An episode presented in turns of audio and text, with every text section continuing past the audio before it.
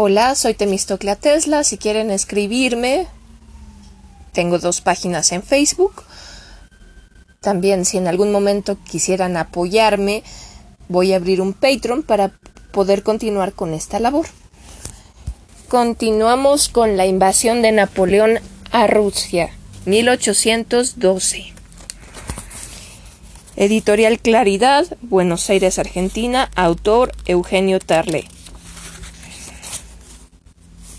Este libro se imprimió en 1942. Capítulo 1. Nubes de tormenta. La tormenta de 1812 aún no había estallado, escribió Pushkin. Napoleón tenía, Napoleón tenía que poner a prueba al gran pueblo. Continuaba amenazando y al mismo tiempo vacilando. El poeta se, refería a los años que precedieron a una de las luchas más trascendentales de la historia de la civilización occidental. La campaña de 1812 fue más francamente imperialista que cualquiera de las guerras anteriores de Napoleón. Fue dictada sin ambajes por los intereses de la clase media francesa más elevada, la guerra de 1796 al 97, la conquista de Egipto en 1798 al, al 99, la segunda campaña de Italia y la reciente derrota de los austriacos podían justificarse como medidas defensivas necesarias contra los intervencionistas. La prensa adicta a Napoleón se refería a la campaña de Austerlitz, diciendo que era una guerra defensiva, defensiva contra Rusia, Austria e Inglaterra.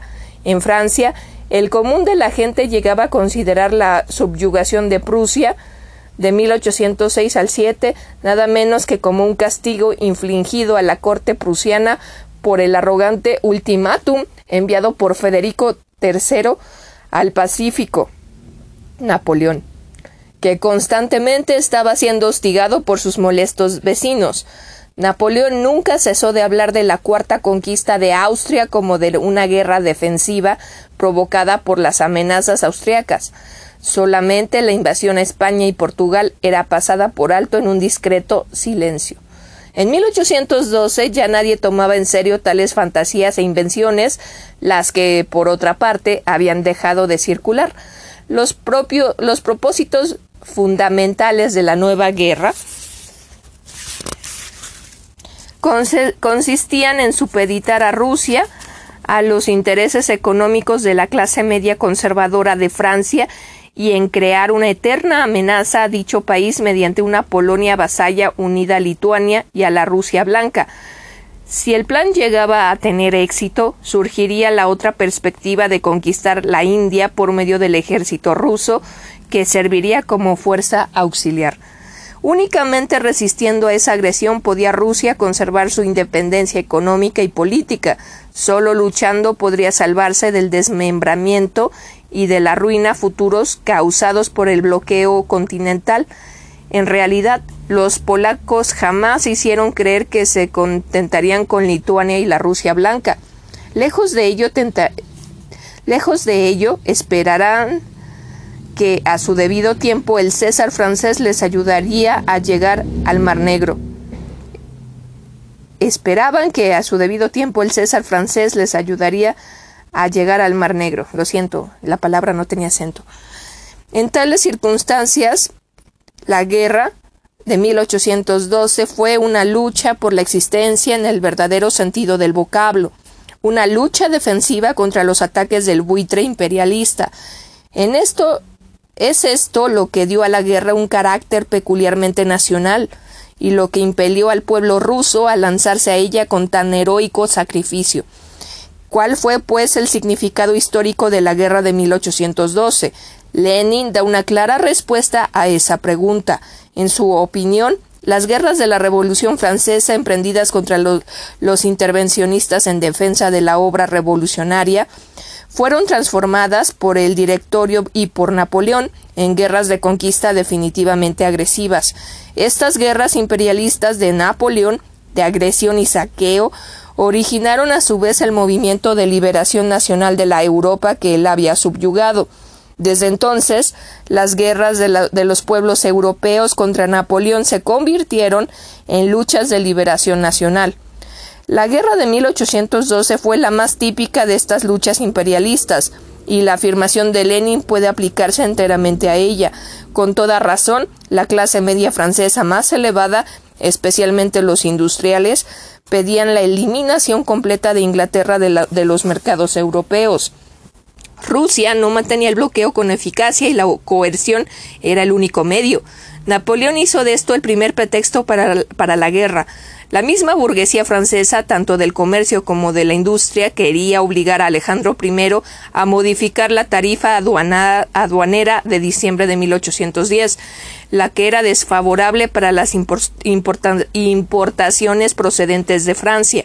Napoleón tuvo así el segundo pretexto. Necesitaba una base en la que los soldados pudieran recibir instrucción política y militar para un ataque contra Rusia. Con este fin, realizó todos los esfuerzos que pudo para establecer en la frontera rusa un poderoso, aunque sumiso vasallo, creando en una forma u otra un Estado polaco. Este fue su tercer pretexto para las hostilidades. Nadie sabía con exactitud lo que planeaba Napoleón para el caso de que la proyectada expedición contra Moscú tuviese éxito. A veces hablaba de la India, otras veces de regresar por el camino de Constantinopla, esto es, de conquistar a Turquía. Con bastante anticipación, 1810 al 1812, había enviado agentes y espías a Egipto, Siria y Persia.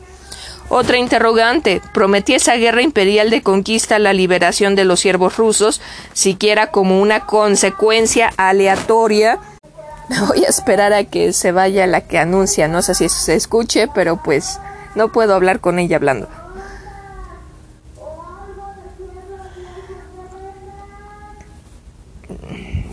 Qué, caray, esa grabación está en todos lados, en todas las colonias aquí en México. Otra interrogante. ¿Prometía esa guerra imperial de conquista la liberación de los siervos rusos siquiera como una consecuencia aleatoria de los designios más importantes de Napoleón? De ninguna manera. Es innecesario hacer conjeturas a este respecto. Poco después de la invasión, en verdad antes de que terminara el año sangriento, Napoleón declaraba que jamás había pensado liberar a los campesinos rusos. Él sabía que estos estaban en peores condiciones que los siervos de otros países europeos. Más aún, se refería a los campesinos rusos llamándolos los esclavos. Nada hizo por conquistar la simpatía del campesinado ruso mediante un decreto que aboliera la esclavitud. En realidad, temía que su invasión provocara una revolución de los campesinos. En modo alguno deseaba enajenarse la buena voluntad de los terratenientes, incluso el zar, porque en Rusia, así le parecía y lo manifestaba, no había hallado una clase media, es decir, esa burguesía sin la cual él, el emperador burgués, no podía concebir simplemente la transición de un país feudal o semifeudal al nuevo sistema social y económico. En forma deliberada buscaba en todas partes a esa clase media que pudiera servir de base al nuevo orden político. Había tratado de encontrar una clase media rusa, pero por falta de tiempo o de habilidad no lo, no lo logró. Después de eso rehusóse a inmiscuirse en la política interna, de los dos grupos sociales que subsistían parecía que los terratenientes se acercaban más a él, a pesar de todo a la vez que la perspectiva de una revolución de los campesinos lo aterraba. Encontró al campesinado ruso esclavizado y le, volvió las espaldas sin, sin hacer el menor esfuerzo para emanciparlo. Por el contrario, en la Rusia blanca y en Lituania forjó nuevas cadenas. Nada de esto fue accidental. Napoleón no ocultó jamás sus ideas y sentimientos al respecto, si bien solo después de la invasión los puso de manifiesto, en la, en la, sesión del 20 de diciembre de 1812, celebraba en la sala, celebrada en la Sala Imperial de las Tullerías, Napoleón declaró, haciendo referencia a la campaña rusa recientemente concluida, la guerra emprendida por mí contra Rusia fue una guerra política y la he dirigido sin animosidad, deseaba librarla de las desgracias que ella misma se buscó. pude haber armado contra ella a la mayor parte de su población con solo proclamar la libertad de los esclavos. Un gran número de poblaciones me solicitaban que lo hiciera. No obstante, cuando conocí la naturaleza brutal de esa clase numerosa del pueblo ruso, me rehusé a adoptar una medida que hubiera llevado a muchas familias a la muerte, a la rutina y a los sufrimientos más terribles.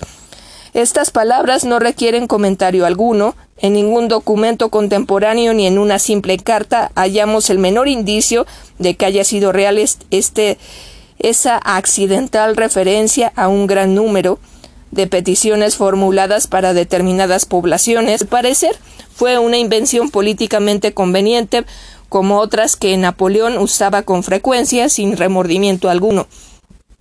Además, Napoleón tenía conocimiento de que si liberaba a los esclavos, podía armarlos contra el gobierno feudal de Rusia. Esto lo sabía, pero temió emplear esa arma. Napoleón emperador, por la gracia de Dios, no era el hombre indicado para liberar a los campesinos rusos. Poco antes de la invasión, Alejandro dirigió, dirigíase a él en una carta que empezaba así Señor hermano mío, no el hermano de Alejandro I, el nieto de Francisco de Austria, no podía emancipar a los campesinos. ¿Y qué otra cosa pudo haber dicho en esa época, ese mismo día durante una recepción ofrecida al Consejo del Senado y que tuvo lugar en la sala imperial? Habló de los beneficios de la monarquía, fulminó a la soberanía popular y al principio relativo a la rebelión. Y, y con altivo disgusto hizo referencia a los jacobinos calificándolos de hombres sanguinarios. En una carta dirigida a su hermano, el rey Jerónimo de, de el 18 de enero de 1813, Napoleón presenta una nueva versión de su relato acerca de los campesinos rusos, diciendo un gran número de aldeanos me imploraba que decretara su liberación y prometía empuñar las armas para apoyarme, pero en un país que contaba con una clase media insignificante, sin la que era imposible dirigir y mantener en sus justos límites un movimiento, una vez propagado entre las grandes masas y luego que los miembros de dicha clase huyeron, aterrorizados por la destrucción de Moscú, advertí que armar a una población de esclavos era condenar al país a terribles calamidades. No podía concebir semejante acto. Napoleón invadió a Rusia no como liberador, sino como conquistador. No se proponía abolir la esclavitud, sino enviar simplemente a las masas de campesinos a los Himalayas y a la India como un ejército auxiliar. Sus propias palabras. En ese caso de obtener la victoria, sin embargo, cometió con los rusos el mismo fatal error cometido con los españoles cuando, cuando asumió por primera vez un carácter de realidad el espectro de una guerra entre los dos imperios. Los diplomáticos comenzaron a hablar y pensar en, en, ese respecto a principios de 1810 y la opinión pública a finales del mismo año.